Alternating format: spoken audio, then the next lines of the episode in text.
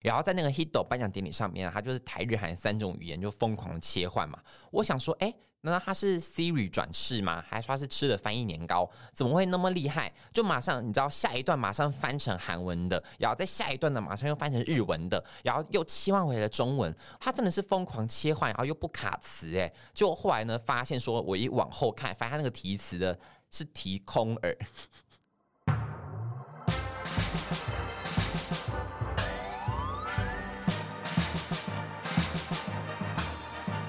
说说说说你爱音乐。Hello，大家好，我是你们的高配杯 DJ 宝剑。今天要来聊的主题呢，我只能说是我自己比较擅长的领域，因为大家知道我是 K-pop 起家的嘛，就对于韩国的流行音乐我是比较熟悉的。所以呢，接下来讲就是跟 K-pop 有一点点沾上边的韩国艺人的相关的主题，但是是什么呢？是。进军韩国成功的台湾的歌手系列啦，因为大家知道，虽然台湾人很哈韩嘛，就像我也好哈韩哦，然后可能从两千零九年开始，韩流 K-pop 进军亚洲，进军台湾之后，从 Wonder Girls 的 Nobody。少女时代的 G，然后到 Super Junior Sorry Sorry 这几首歌让，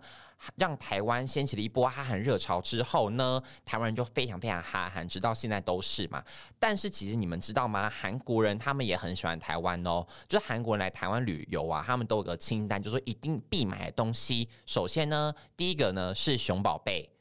第二个呢是台湾啤酒，然后第三个呢是三点一克奶茶。我觉得这几个呢，你们可能都还觉得 OK 啊，就是可能比较。哦，的确挺好喝的啊，的确挺好吃的啊，然后的确挺香的啊，就你们可能会有这种想法，但你们知道他们带的第一名是什么吗？是黑人牙膏诶，黑人牙膏，Hello，黑人牙膏，请问有什么好带的？我当时看到我傻眼，因为他是还写第一名黑人牙膏，我想说求基哦，求基哦就是韩文的那个 Hello 的意思，求基哦，请问一下。带黑人牙膏，因为他们好像说黑人牙膏有种花香味，就是花香味，然后刷起来又清清凉凉的，很清爽，所以会觉得黑人牙膏是台湾必备的欧米亚给必备的名产啦，就是觉得很特别，好不好？我自己觉得很特别，就很很很很很意外，很意外。但是呢，除了这些欧米亚给伴手礼之外，他们也很疯台湾的影视作品，或者说是电影啊、戏剧之类的。像从几年前的电影啊，就一路红到韩国去，所以同时呢，也会有很多好听的 OST。就很多好听的主题曲啊、插曲啊之类的歌，在韩国的传唱度都非常的高。就好比说像田馥甄的小幸运，因为我的少女时代呢在韩国很 hit，所以小幸运这首歌呢也同时在韩国也非常的红。然后呢那些年呢、啊、也是在韩国也好红哦，都是一些很红的歌曲。但是今天呢要来讨论的就是说，不只是歌红，我们的人呢在韩国讨论度也更高的一些歌手们。那如果你们有兴趣的话，我们就听下去喽。首先呢，第一个就是最近最近才有好多好多新闻，因为最近呢，就他本人前往了韩国办了 fan meeting 粉丝见面会的许光汉啦。那许光汉呢，他因为想见你这部电视剧，然后在韩国就大爆红，大家觉得说天哪天哪，这个男主角是努古谁哦啊，这个男主角是谁啊，也太帅了吧！他呢人一到韩国那个排场，Oh my god，不得了！我真的以为是车银优等级的诶，就是真的是 Oh my god，好多人在那边等着接机哦，一堆人哦，一堆韩国迷妹哦，在前面等着许光汉一出来，那个闪光灯 bling bling 闪闪，人人爱闪，那个不行。然后好多人拿那种手幅，哎，以前呢都是我们台湾人把那个手幅翻成韩文，现在看到他们把韩文翻成台翻成那种繁体字的话，真的挺感动的，就是有种哦，我们终于你知道有种光宗耀祖的那种感觉，光耀门楣感。我甚至呢有看到一个新闻，然后就是有拍到那些迷妹，她有个手幅写的“许光汉来我家吧，岳母在家等你”。我想说，光汉啊，光汉，光光汉有有 get 到这种梗吗？因为这种梗的确是韩国的迷妹他们很会玩的梗，他们很会利用一些嗯好笑的话，然后去吸引偶像的注意。但许光汉他是第一次初来乍到韩国，我很怕他不习惯那样子的风气，所以可能可能会吓到，想说，呃，我什么时候真的结婚了？会不会他真的认真啊？他说，哦，我什么时候结婚了？我都不知道，他会不会对那个手幅感到认真？我也是不晓得啦。因为之前呢有一个韩国台湾欧巴的榜单，就是说在韩国最红的台湾欧巴的那个榜单，许光汉呢他也是在前三名当中。就因为想见你这部剧啊，所以导致许光汉在韩国人气就非常的大爆红嘛。那他们这次呢去韩国办见面会，还唱了那个鬼怪的 OST Beautiful，哎，整个咬字清楚到一个不行哎。我想说他也太有诚意了吧，因为。的确，那个韩文的那个咬字非常难，就还有一些呃的音，就是一些呃，然后一些呃，嗯，就是它的那个闭气，然后或者说还有个卷舌、微卷舌的那个音，其实台湾人要学都非常难。可是我听许光汉唱，完全不尴尬，因为很多人唱韩文歌，台湾人唱韩文歌都会有种口音，就连可能在韩国出道的台湾的一台湾的人都会唱韩文的时候，都还会听起来有点。有点卡卡的，就好比了像 IDOL 的舒华、Twice 的子瑜，他们一开始呢，除了前面几首歌，可能 part 都很少，因为公司可能不想让他们唱太多 part，怕听起来会觉得太拗口、太尴尬。可是许光汉他就不会，他听起来是真的觉得很正常那种口音，然后他甚至是开全麦唱歌，就听得出来背景没有什么电音诶。听起来就非常的干净，然后唱的也非常的好，不愧是真的有入围过金曲最佳新人的实力，就他是真的有那个底气，真的有那个实力在的，所以唱起来呢又圈了一大波的粉丝。原本呢可能对于他是谁的人可能还不太清楚，但是呢被媒体一报道之后，发现说哇，人长得帅就算了，然后还那么会唱歌，又会演戏，这种影歌式三栖的人要去哪里找？没想到台湾又出了一个这样子一表人才的人才。然后，因为《想见你》这部剧啊，也要被翻成韩国版嘛。那韩国版的许光汉这个角色呢，就是由安孝燮来演呢。安孝燮，社内相机那个安孝燮，我们的霸气总裁，我们的始祖鸟，居然来演。许光汉这个角色，我自己超级期待，因为我本人呢也是安孝燮的大铁粉。安孝燮超帅，我自己好爱安孝燮哦。但是呢，他们找了安孝燮来演的时候，当时就在韩国那边有掀起一波论战，因为就有人说，为什么找安孝燮又长得不像许光汉？在他们的心中，许光汉已经是一个难以被取代的角色了，就还因为这样为了许光汉做了一场辩论，但。后来还是有安孝燮拿下这个角色啊，所以就也很期待安孝燮他在《想见你》韩国版的表现如何，我自己就超级期待的好不好？然后同步剧呢，其实除了。除了许光汉有很高的讨论度之外，就连配角的那个施柏宇在韩国的讨论度也非常的高，因为大家就说他长得像朴叙俊。其实施柏宇当时出道的时候，就有被好多人觉得说他长得好像朴叙俊哦。然后他自从演了《想见你》之后呢，在韩国的人气也非常的高，因为大家都觉得他长得真的很像小朴叙俊。我自己觉得挺像的啦，不知道你们自己觉得怎么样？然后许光汉呢，他除了在见面会上有唱那个鬼怪的 OST 之外，他也唱了《想见你》的 OST，就是《想见你，想见你，想见你》嘛。那这首歌呢，一样唱出来，也是圈了超级无敌多粉丝的。再来呢，第二位歌手呢，就是我们的韦礼安啦。那韦礼安呢，他会红，在韩国很红的原因，是因为《月老》这部电影。那虽然说呢，他没有演嘛，不过他唱了那个《如果可以》这首歌，算是红遍了大江南北吧。就不只是台湾红，日本也好红，韩国更红。就我觉得《月老》这部电影啊，说实话。在韩国的讨论度会不会比在台湾还要高啊？就台湾的讨论度很高哎、欸，它那个票房也很好嘛，然后甚至也得了很多奖。但除此之外，在韩国的讨论度也超级高的。主要呢，我觉得是因为柯震东跟宋芸樺他们两个人竟然都因为不同的电影在韩国大爆红过，就大家都对他们两个很熟悉。那柯震东呢，不用多说，他也是属于那个台湾欧巴的榜单里面名列前茅的人。然后宋芸樺呢，就是我的少女时代在韩国也很红嘛，所以等于是说这两个主角。在韩国来看，都是一个超强的卡司。结果呢，《月老》这部电影呢，这个题材又很新颖嘛，算是属于是一个比较呃比较具有一个文化文化底蕴的一个主题的一个题材。所以在韩国人他们来看也觉得说好新颖哦，好创新哦，想去进电影院支持一下。结果一进电影院呢，不得了了，不仅呢是被柯震东跟孙颖化的演技秒到。更被韦礼安的歌声圈一波，好不好？所以很多人呢就疯狂去查，哎，这个歌的原唱是谁啊？然后这个歌叫什么名字啊？疯狂找，疯狂找。我觉得韦礼安真的也是敬业冠军，好吧？他也是敬业第一名，敬业第一名啊。超级强的，我觉得他好厉害，不愧是高材生，好吧？高材生就真的是学语言啊，学什么都好强，好快速到一个不行，然后发音呢也是标准到一个极致，因为他甚至就也请来了韩国老师教他纠正他每个字每个字怎么念，然后每个字怎么唱，一字一字的把它斟酌字句，斟酌好了之后录音，所以听起来呢也不会让你觉得尴尬的感觉。我之前呢有在那个 HITO 的那个颁奖典礼上面有听到韦礼安他唱过那个。台日韩三版本的，如果可以，我觉得真的太扯，就觉得好神哦！而且韦礼安真的是我的理想型，就是我好喜欢韦礼安哦。如果韦礼安可以的话，真的很想要请他娶我，就是拜托拜托好不好？韦礼安他就是你知道知书达理、能言善道的，然后唱歌又好听，又会创作，然后对人又和善哦。我真的讲不出他任何的缺点，好不好？很厉害耶！前几个礼拜办完了演唱会嘛，然后也是唱的也是非常的好。我真的觉得韦礼安他完全零缺点，好不好？零负评艺人就是他的韦礼安。然后在那个 HITO 颁奖典礼上面，他就是台日韩三种语言就疯狂切换嘛。我想说，哎，难道他是 Siri 转世吗？还是说他是吃了翻译年糕？怎么会那么厉害？就马上你知道下一段马上翻成韩文的，然后在下一段呢马上又翻成日文的，然后又切换回了中文。他真的是疯狂切换，然后又不卡词，哎，就后来呢发现说，我一往后看，发现他那个提词的。是提空耳，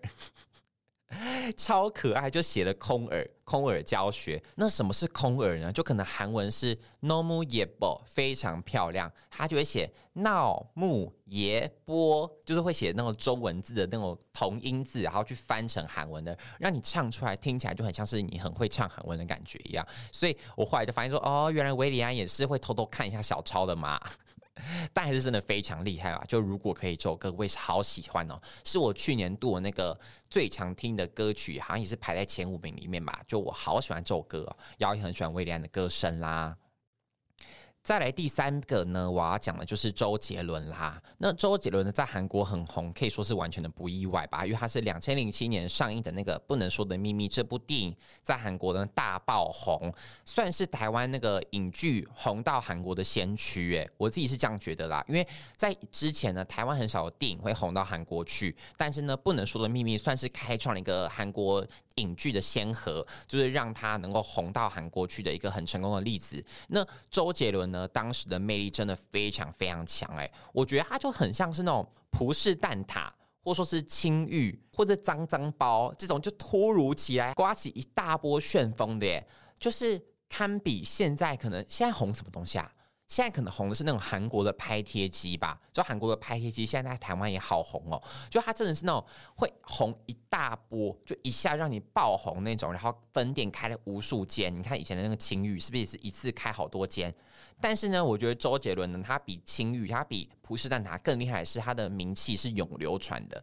他不是说是像他们可能爆红一下下，马上就你知道兵败如山倒，他没有，他真的到目前为止，韩国人只要提到台湾的歌手。台湾的艺人会马上想到就是周杰伦，就连很多 idol 啊都有提过周杰伦，是说他们想要合作的歌手，然后或者说他们很喜欢的台湾的艺人，都会提到周杰伦的名字，就包含了可能像 Rain，Rain 也提过周杰伦，然后 Wonder Girls，Wonder Girls 曾经有跟周杰伦有合照过，然后也是写说啊与我最喜欢的歌手周杰伦的合照，然后或是像东方神起也提过说很想跟周杰伦合作。所以就知道说，其实周杰伦他的名气在韩国是非常非常高的耶。就他在韩国呢，讨论度到目前都是非常的高，然后也是非常 hit 的。但是因为周杰伦他真的非常有才华嘛，所以他在韩国那么红，我觉得真的非常的合理耶。很多他创作的歌曲呢，在韩国都是朗朗上口的等级，就大家提到可能都会哼个一两句的那种程度。尤其是不能说的秘密这部电影，然后跟他的歌曲在韩国都非常红。再来第四位呢，我们刚刚前面讲的都是男艺员嘛，那接下来这位呢是女歌手，是我们的 Angela 张韶涵。那 Angela 呢，她真的是进军韩国的先驱，因为刚刚讲不能说的秘密是进军韩国的影视作品的先驱，但张韶涵呢，她算是进军韩国的台湾的艺人的先驱吧，因为她两千零五年就以欧若拉这首歌呢唱进了 SBS 哎。唱进了韩国的三大电视台之中的 SBSO，，好厉害，好强哦！因为到目前也没有什么其他的歌手能够在唱进韩国的打歌节目诶。我最有印象可能是林俊杰吧，他曾经呢跟 CNBLUE 的阵容合有唱过一首。合唱叫 Checkmate，那种 Checkmate 他曾经有因为这首歌去韩国打歌过，所以说其实真的是当时张韶涵她就是两千零五年的时候就已经进军韩国喽，很强，因为她其实当时就已经是亚洲的四小天后之一了吧，就是好，台湾四小天后，就是她在台湾的发展可以说是风生水起，就好多部戏剧都好 hit 好红哦，《海豚湾恋人》呐，然后 MVP 情人呐、什么的，然后她推出的每首歌《遗失的美好》啊，或者说像这首《欧若拉》什么什么歌的，都红到不行，红遍半边天的程度诶。那她这张专辑呢，也收录了《手心的太阳》《快乐崇拜》这种 hit 的歌曲，然后也以这张专辑入围过金曲奖。张韶涵当时的名气真的非常高，因为我自己也是好喜欢张韶涵，我算是 Angela 的，我算是 Angela 的粉丝吧，头号甜心，我是她的头号甜心的程度，我好喜欢她的歌曲这样子，所以张韶涵她当时呢，两千零五年其实离她出道。没有很久哦，但却以那样的新人之姿踏上那样大的舞台都不怯场，然后整个跟主持人的访问啊、对答，我都觉得都好成熟，我觉得他很厉害。然后当时也吸引了非常多的韩国的媒体去争相报道他。那刚刚讲到张韶涵呢，是进军韩国打歌。那接下来要讲的这位歌手呢，他也是进军韩国打歌，甚至有在韩国做训练的，就是我们的鬼鬼吴映洁。那鬼鬼呢，他曾经以《Sugar Rush》这首单曲在韩国打歌活动过一阵子。那鬼鬼呢，他其实本来在韩国的人气就还挺高的，主要原因是因为他跟玉泽演，就我们的泽演欧巴，有在我结我们结婚了的国际版有做一个合作，有当夫妻一段时间嘛。然后他跟泽演呢，目前的关系也都非常的好。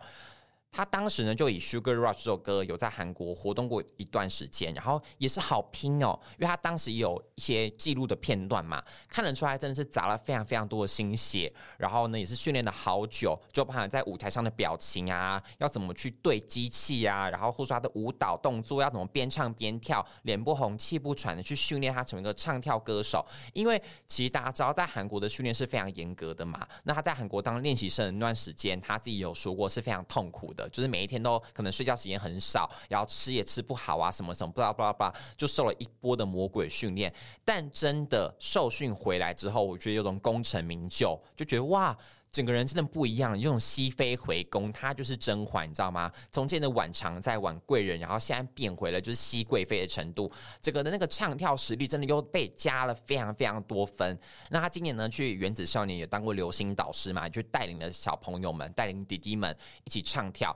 那他也在节目中也传授了弟弟们很多他当时学到的技巧，所以我觉得他真的是非常非常成功，去韩国受训过，然后呢整个的实力翻红的，整个的实力。呢变得非常强的一个艺人，然后他那首《Sugar Rush》除了有韩文版之后，也有中文版，我自己也好喜欢，就我自己好会唱，也很会跳，希望有一天呢可以跟鬼鬼一起合唱，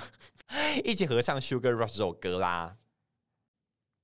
那最后呢就要来讲是在韩国最红，真的是断层式的人气最红的一位台湾的艺人，台湾的歌手就是刘以豪。刘以豪的在韩国的人气呢，真的是一级棒棒一级棒断层式的第一名啦，霸榜台台湾的那种欧巴的冠军。但是呢，他不是因为什么戏剧作品红的，他是因为他的 IG。他的 IG 哦，他在二零一三年开始经营 IG，就可能很常放一些自己的自拍照，就因为那些自拍照在韩国红到一个不行，就甚至帮他创创立了粉丝的后援会。当时他的作品都没几部哦，韩国人就好喜欢他，因为就把他封为那个什么最萌男友啊、台湾的国民初恋啊之类的称号，全部加注在他自己身上哎。然后后来呢，又因为被说像徐康俊以及他的有有一些电影啊，例如带我去月球啊，比悲伤更悲伤的。故事啊之类的，在韩国也都是一连串的大爆红，让他在韩国的人气可以说是超级无敌霹雳高的。就如果你在韩国提到台湾的艺人，真的多半都会跟你说刘以豪、刘以豪、刘以豪，马上想到他的名字，好不好？因为他的高人气呢，在二零一六年就已经踏上韩国举办过见面会了。Running Man 的成员呢，就哈哈刘在锡啊，他们也多次提到说，希望能邀请他上节目。哎，Running Man 的成员自己讲出这种话哎，然后二零一八年他还出演了《超人回来了》，就带着那个小孩，明星小孩一起在台湾的街头逛街。我记得当时他们还有去公馆的星巴克吧？就我那时候，我同事就马上跟我说：“你们知道刚刚谁来吗？刘以豪哎，而且还有好多摄影机哦。”当时都不知道是在拍这个节目，但就是发现说刘以豪他真的很红，在韩国也好红哦。因为他在韩国的高人气呢，所以二零二零年的时候，他也跟李昇基就韩国的国民弟弟跟台湾的国民弟弟两大弟弟一起开了一个实境秀节目，叫 Together，然后在 Netflix 上面就做一个全球的上线嘛。当时节目呢，当时这个实境节目呢，也是创下非常多的好口碑，然后成绩呢也是非常的好。那虽然刘以豪呢，他是影视作品在台湾走红的，但是他其实同时也是两千零九年成立的一个乐团，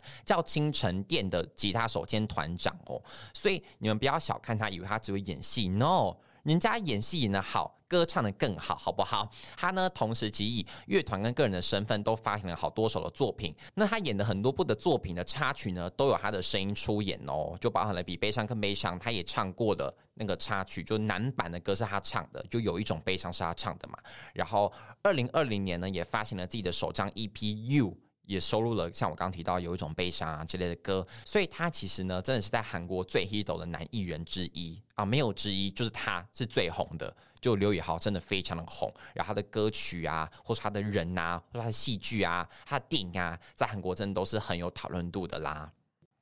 那今天呢，就介绍六位进军韩国成功的台湾的歌手啦。那不知道你自己心目中有没有对这个名单感到好奇，或者说对对这个名单感到一些，哎，原来他也是有的。之类的想法呢？如果有的话，也都欢迎来留言告诉我哟。那如果你喜欢今天这集 Podcast，或说想许愿给我或 MIDI 来介绍的歌曲的话，都欢迎到 Apple Podcast 按下五星好评，并在评论区告诉我你的想法哟。那我是你们的高分贝 DJ 抱歉，我们就下次再见，拜拜。